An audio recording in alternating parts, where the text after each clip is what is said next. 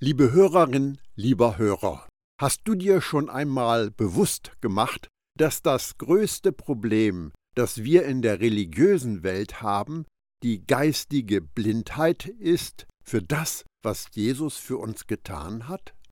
Blindheit ist mit einer der am meisten beengenden Zwänge. Versuche, dich einmal in eine blinde Person hineinzuversetzen. Körperlich gesehen befindet sie sich in einem Gefängnis der Dunkelheit. Stell dir einmal vor, du bist in einem hellen, sonnendurchfluteten Raum, hast aber die Augen so dicht verbunden, dass du kein Licht wahrnimmst. Wenn du versuchst, umherzugehen, wirst du sehr unsicher sein. Du stehst in der Gefahr, zu stolpern und zu stürzen. Du bist im Licht, aber du kannst es nicht sehen und es nützt dir nichts. Wenn wir in Jesus sind, befinden wir uns im Licht. Aber wenn unsere Augen blind für das reine Evangelium der Gnade sind, dann tasten wir uns durch das Leben und stolpern. Unsere fleischlichen Sinne werden dann unser Führer sein. Geistige Blindheit bewirkt, dass wir von unseren Empfindungen gesteuert werden, und sie führt dazu, dass die Stimme des Heiligen Geistes von unseren Zweifeln und Ängsten und der ganzen Bandbreite all der anderen Stimmungslagen übertönt wird. Wir werden dann weder weise noch in Frieden durchs Leben gehen. Stattdessen werden wir böse Entscheidungen treffen, die mehr davon bestimmt sind, wie wir gerade fühlen, als vom Erlöser, der in uns lebt. In Jesaja 61 finden wir einen Hinweis auf den erwarteten Messias. Diese Weissagung wurde erfüllt, als Jesus in der Synagoge von Nazareth aufstand und las: Der Geist des Herrn ist auf mir. Lukas 4, Vers 18. In Jesaja 61 und Lukas 4 finden wir eine nahezu gleichlautende Aussage mit einer Änderung, die Jesus selbst vorgenommen hat. Zunächst der Abschnitt aus Jesaja 61. Der Geist des Herrn, des Herrschers, ist auf mir, weil der Herr mich gesalbt hat, den Armen frohe Botschaft zu verkünden, er hat mich gesandt, zu verbinden, die zerbrochenen Herzens sind, den Gefangenen Befreiung zu verkünden und Öffnung des Kerkers den Gebundenen. Jesaja 61, Vers 1. Nun schauen wir auf diese Aussage in Lukas 4. Und er kam nach Nazareth, wo er erzogen worden war, und ging nach seiner Gewohnheit am Sabbattag in die Synagoge und stand auf, um vorzulesen. Und es wurde ihm die Buchrolle des Propheten Jesaja gegeben, und als er die Buchrolle aufgerollt hatte, fand er die Stelle, wo geschrieben steht: Der Geist des Herrn ist auf mir, weil er mich gesalbt hat, den Armen frohe Botschaft zu verkünden. Er hat mich gesandt, zu heilen, die zerbrochenen Herzens sind, Gefangenen Befreiung zu verkünden und den Blinden, dass sie wieder sehend werden, Zerschlagene in Freiheit zu setzen. Lukas 4, die Verse 16 bis 18.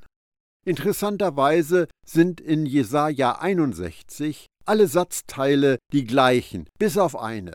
Den Armen frohe Botschaft zu verkünden, gleich zu verbinden, die zerbrochenen Herzens sind, gleich, den Gefangenen Befreiung zu verkünden, gleich, Öffnung des Kerkers den Gebundenen, gleich.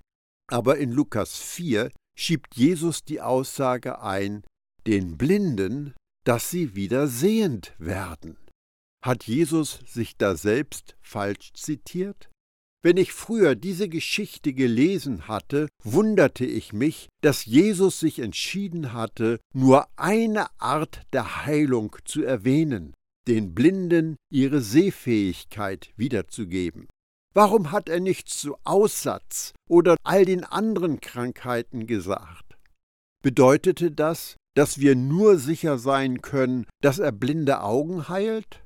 Wurde bei den anderen Krankheiten jeweils eine Einzelfallentscheidung getroffen? Heute ist mir klar, dass Jesus in Lukas 4 nicht die körperlichen Augen gemeint hat. Er sprach über geistige Augen, die das Unsichtbare sehen sollten. Jesus kam auf die Erde, um denen, die in der Dunkelheit gefesselt sind, die Augen zu öffnen. Jesus kam, um die Gefängnistüren der geistigen Blindheit aufzustoßen, damit die Gefangenen frei werden. Was war das für eine Gefangenschaft, aus der Jesus die Leute befreien wollte? Worauf bezog er das? Jesus kam, um die Gebundenen vom Gesetz zu befreien, das mit todbringender Macht das Urteil fällt, dass die Menschen bei Gott total das Ziel verfehlt haben. Wenn unsere Augen für Jesus und seine Gnade geöffnet sind, dann werden wir nicht länger von einer toten, leistungsorientierten Religion gefangen gehalten. Im zweiten Buch der Könige wird uns eine unfassbare Begebenheit berichtet, die die wunderbare Wiederherstellung der Sehfähigkeit für die geistige Wirklichkeit veranschaulicht. In dieser Geschichte entscheidet sich der König von Syrien, gegen Israel einen Krieg anzuzetteln. Der Prophet Elisha wird davon vom Heiligen Geist unterrichtet.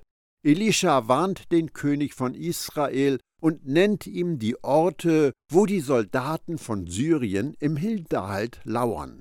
Der König von Syrien dachte, dass einer seiner eigenen Leute die Israeliten gewarnt hat und wollte von den Heerführern wissen, wer der Verräter sein könnte. Der König bekommt eine interessante Antwort. Nein, mein Herr und König, sagte einer von ihnen, es ist der Prophet Elisha der meldet seinem König sogar das, was du in deinem Schlafzimmer sagst. 2. Könige 6, Vers 12. Daraufhin versucht der König von Syrien, Elisha in seine Gewalt zu bringen. Der war in die Stadt Dothan gegangen. Das wurde dem König von Syrien mitgeteilt. Hören wir, was der biblische Bericht erzählt. Da schickte er ein ganzes Heer dorthin mit Pferden und Streitwagen, eine starke Truppe. Sie rückten bei Nacht an und umzingelten die Stadt. Als der Diener des Gottesmannes früh am Morgen aufstand, sah er die Stadt plötzlich von einem Heer von Pferden und Streitwagen umringt. Ach, mein Herr, was sollen wir jetzt machen? rief er. Doch dieser sagte Hab keine Angst, denn auf unserer Seite stehen viel mehr als bei ihnen. Dann betete Elisha, Jahweh, öffne ihm doch die Augen. Da öffnete Jahweh die Augen des Dieners, und er sah auf einmal, dass der ganze Berg rings um Elisha von Pferden und Streitwagen aus Feuer wimmelte. 2. Könige 6, die Verse 14 bis 17. Dies ist eine schöne Gegenüberstellung von a. einer Wirklichkeit, die wahr erscheint, b. einer Wirklichkeit, die wirklich wahr ist. Die Augen des Dieners wurden für Gottes Wirkungskreis geöffnet, den Bereich der Gnade, den Bereich des Ewigen, den Bereich der Stärke und Macht und Bewahrung. Bevor seine Augen geöffnet waren, hat er die Situation auf der Grundlage der äußerlichen Umstände bewertet. Er dachte, dass sie in großen Schwierigkeiten stecken. Beide Männer waren in derselben Situation. Der eine reagierte mit der Brille der irdischen Wirklichkeit, der andere reagierte mit der Brille der geistigen Wirklichkeit. Von Paulus ist uns dieses Gebet überliefert. Darum höre ich nicht auf, für euch zu danken, wenn ich in meinen Gebeten an euch denke, denn ich habe von eurem Glauben an Jesus, den Herrn und von eurer Liebe zu allen Heiligen gehört. Der Gott Jesu Christi, unseres Herrn, der Vater der Herrlichkeit, gebe euch den Geist der Weisheit und Offenbarung, damit ihr ihn erkennt Er erleuchtet die Augen eures Herzens, damit ihr versteht, zu welcher Hoffnung ihr durch ihn berufen seid, welchen Reichtum die Herrlichkeit seines Erbes den Heiligen schenkt und wie überragend groß seine Macht sich an uns, den Gläubigen, erweist durch das Wirken seiner Kraft und Stärke. Er ließ sie wirksam werden in Christus, den er von den Toten auferweckt und im Himmel auf den Platz zu seiner Rechten erhoben hat, hoch über jegliche Hoheit und Gewalt, Macht und Herrschaft und über jeden Namen, der nicht nur in dieser Weltzeit, sondern auch in der künftigen genannt wird. Epheser 1, die Verse 15 bis 21. Ich halte das für eins der schönsten Gebete, die wir füreinander beten können. Uns steht überaus große Macht zur Verfügung, aber wir sehen sie einfach nicht.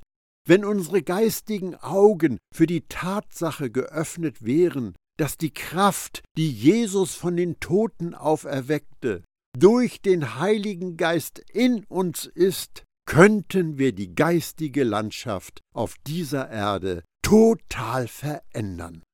Geistige Blindheit hat solch eine Passivität in Jesus Leib verursacht, dass viele Christen meinen, dass Gott der eine ist, der all die Krankheiten, die Tragödien und die Erdbeben und so weiter veranlasst.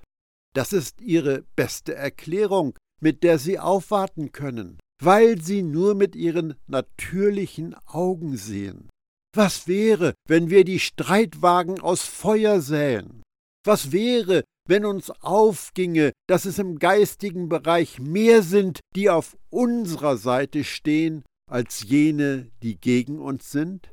Erst dann würden wir damit anfangen, im Glauben zu wandeln und nicht auf Sicht.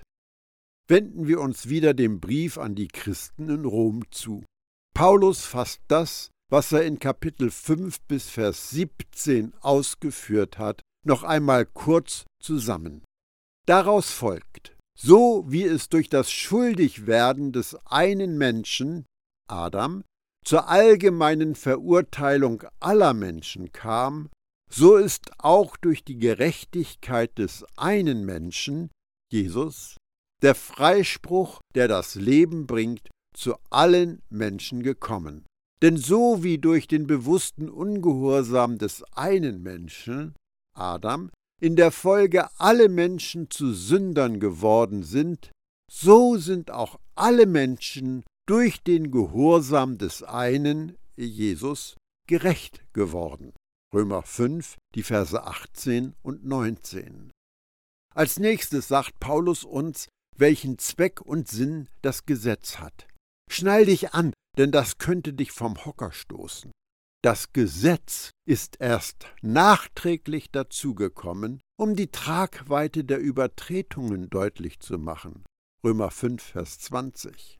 Eine andere Möglichkeit, das zu sagen, wäre, das Gesetz aber ist hinzugekommen, auf dass die Sünde mächtiger würde. Kann das denn wahr sein?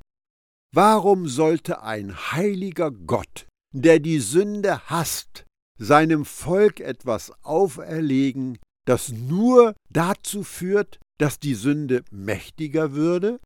Die Antwort ist recht einfach. Gott hat das Gesetz nicht als Anleitung für ein Gott wohlgefälliges Leben gegeben. Das Gesetz war die Norm für seine Heiligkeit. Gott hat durch das Gesetz herausgestellt, dass Selbstgerechtigkeit nichts bewirken kann, um uns bei ihm annehmbar zu machen.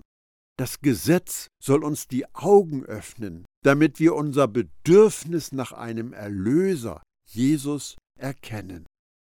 Das griechische Wort, das mit dazukommen, hereinkommen übersetzt ist, bedeutet auch sich einschleichen, auf unehrliche Weise eindringen, hinzukommen.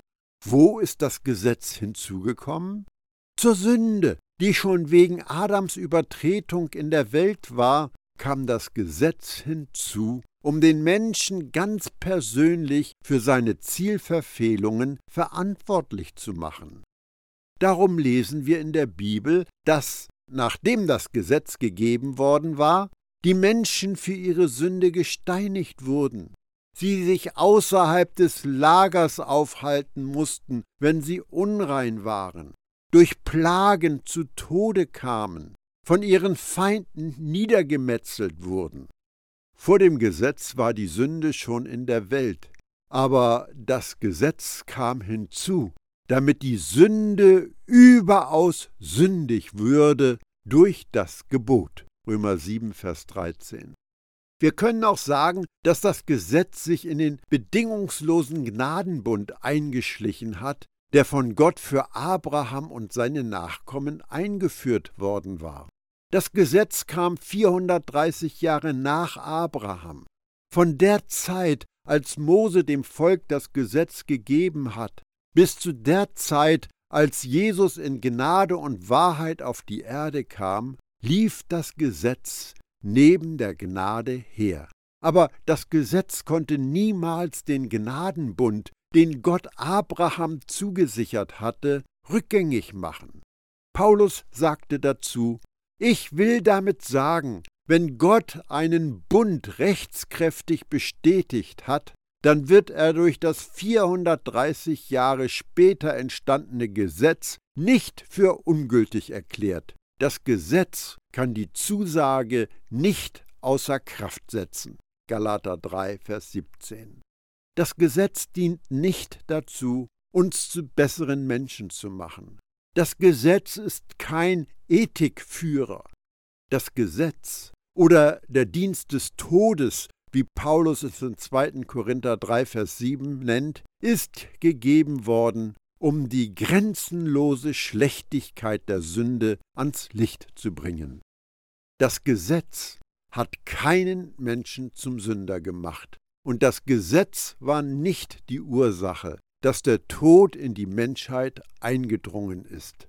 Das Gesetz funktionierte ähnlich einer Kernspintomographie-Untersuchung, die eine Krankheit sichtbar machen soll. Das Gesetz kann die Krankheit nicht heilen, es konnte nur zeigen, dass die Krankheit der Sünde vorhanden war. Auf der anderen Seite offenbart das Evangelium der Gnade einen gerechten Zustand, den du als Glaubender in Jesus schon hast. Das ist die Gerechtigkeit, die du in dem Augenblick bekommst, wenn du akzeptierst, dass du ein Sünder bist, der einen Erlöser braucht und Jesus als persönlichen Retter annimmst. Vertraue der Zusage, dass Gott dir deine Sünde nicht anrechnet. Das kann er gar nicht. Denn sein geliebter Sohn Jesus nahm deine Sünde in sich auf und ließ sie mit seinem Körper kreuzigen. Wenn du dem vertraust, bist du ihm gleich. Gott liebt dich. Zurück zum Gesetz. Das Gesetz erfüllte einen speziellen Zweck, als wir noch im Fleisch lebten. Das Gesetz war gegeben, um die Sünde anzustacheln. Das Gesetz war gegeben, um uns schuldig zu sprechen. Das Gesetz war gegeben, um die Aufmerksamkeit auf unsere Unwürdigkeit und Sünde zu lenken. Das Gesetz war gegen uns gerichtet, hat uns angeklagt, stand uns feindselig gegenüber. Das Gesetz war nicht gegeben, um uns gerecht zu machen. Das Gesetz war nicht gegeben, um uns Leben oder Rettung zu bringen. Das Gesetz war nicht gegeben, um uns aufzubauen. Das Gesetz war nicht gegeben, um uns zu helfen, die Sünde zu überwinden. Wie dem auch sei, religiöse Menschen haben sich darauf festgelegt, dass das Gesetz Gottes Geschenk an die Menschheit war, um sie unter Kontrolle zu halten. Sie meinen, dass das Gesetz die Antwort auf Sünde ist. Aber Gnade ist uns geschenkt, um die Sünde zu verdammen. Gnade ist uns geschenkt, um uns die Schuld zu nehmen. Gnade ist uns geschenkt, um uns frei zu machen. Gnade ist uns geschenkt, um unsere Aufmerksamkeit auf das Würdigsein von Jesus zu lenken. Leider gibt es auch solche Christen, die sich von der Botschaft der Gnade angegriffen fühlen. Das macht mich ziemlich traurig. Nicht jeder Christ reagiert begeistert, wenn man von Gottes bedingungsloser Gnade redet. Schon die ersten Verkünder von Gottes neuem Weg machten die Erfahrung, von den Frommen abgelehnt zu werden.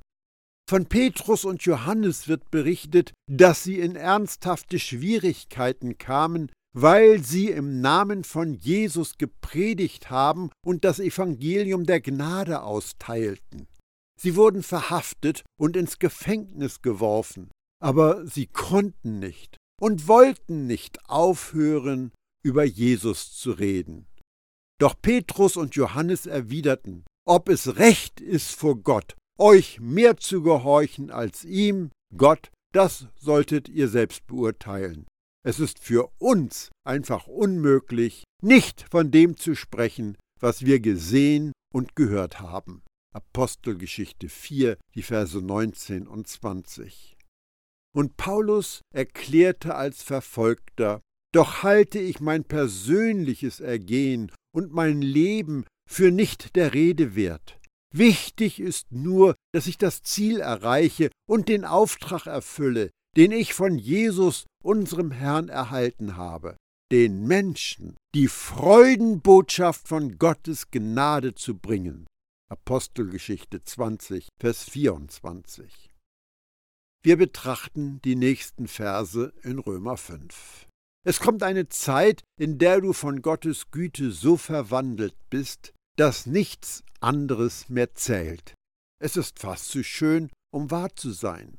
Denn wo aber die Sünde größer wurde, da strömte die Gnade umso reichlicher. So sollte, wie die Sünde durch den Tod herrschte, die Gnade durch die Gerechtigkeit herrschen, die ins ewige Leben führt, durch Jesus Christus, unseren Herrn. Römer 5, die Verse 20 und 21. Das Wort, das hier mit größer werden übersetzt ist, hat auch die Bedeutung von über das rechte Maß hinausgehen, überfließen, in reicher Fülle vorhanden sein. Wo die Sünde in reicher Fülle vorhanden ist, da strömt die Gnade umso reichlicher.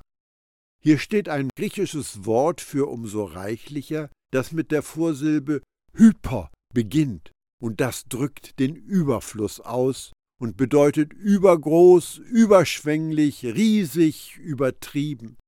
Die Wortwahl von Paulus macht es sehr klar, dass Gottes Gnade die Sünde weit überholt. Sünde kann niemals mit der Gnade Schritt halten. Gottes Gnade ist unverschämt groß. Ist Gnade nun ein Freibrief zum Sündigen? Nichtsdestotrotz, wann immer das Evangelium der Gnade verkündet wird, eine der größten Anschuldigungen wird die Frage aus Römer 6, Vers 1 sein. Diese Frage war gezielt gegen Paulus gerichtet und wird gegen jeden in Stellung gebracht, der das Evangelium der Gnade predigt. Heißt das, dass wir weiter sündigen sollen, damit Gott Gelegenheit hat, uns noch mehr Gnade zu schenken? Römer 6, Vers 1. Wenn du das Evangelium weitergibst, das Paulus gepredigt hatte, wird man dich missverstehen, ja missverstehen wollen. Wo kommen diese Missverständnisse her? Nicht von der Welt. Menschen, die nicht mit Gott leben, sind nicht die, die sich große Gedanken über einen Freibrief zur Sünde machen. Es sind die Frommen, die Religiösen, die aufschreien, der sagt, dass es in Ordnung ist zu sündigen. Dabei übersehen sie, dass wir schon die Entscheidung treffen müssen, ob wir sündigen wollen oder nicht.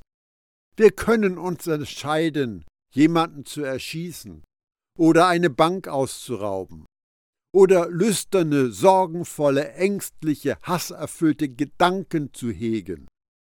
Aber Paulus hat niemals gesagt, lasst uns sündigen, damit die Gnade größer wird.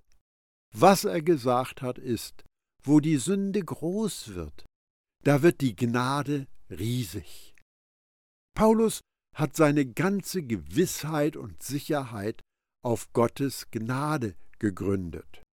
Jesus hat einmal gesagt, der Geist ist es, der lebendig macht. Das Fleisch nützt gar nichts. Die Worte, die ich zu euch rede, sind Geist und sind Leben. Johannes 6, Vers 63. Und trotzdem setzen viele, die vorgeben, Jesus ernst zu nehmen, mehr Vertrauen in das Fleisch, um die Sünde zu überwinden, als sie auf Gottes Gnade setzen. Wie dem auch sei, Gottes Gnade ist größer als alle unsere Sünde. Hier ist die Antwort von Paulus auf die Frage, sollen wir an der Sünde festhalten, damit die Gnade umso mächtiger werde? Römer 6, Vers 1. Auf keinen Fall. Keineswegs, das sei ferne, gewiss nicht, niemals, natürlich nicht. Für die Sünde sind wir doch schon gestorben, wie können wir da noch in ihr leben? Römer 6, Vers 2. Achten wir darauf.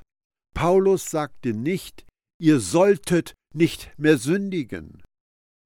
Seine Antwort war, dass es für jemand, der für die Sünde gestorben ist, nicht mehr möglich ist, weiterhin in der Sünde zu leben.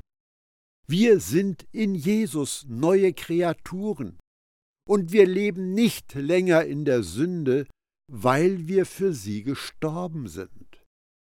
Jeder Glaubende weiß, dass Jesus am Kreuz gestorben ist. Aber nicht jeder Glaubende hat es verinnerlicht, dass auch sie, er, mit Jesus am Kreuz gestorben ist. Viele Christen rackern sich ab, ein Leben zu führen, von dem sie meinen, dass es ein christliches Leben sein müsste.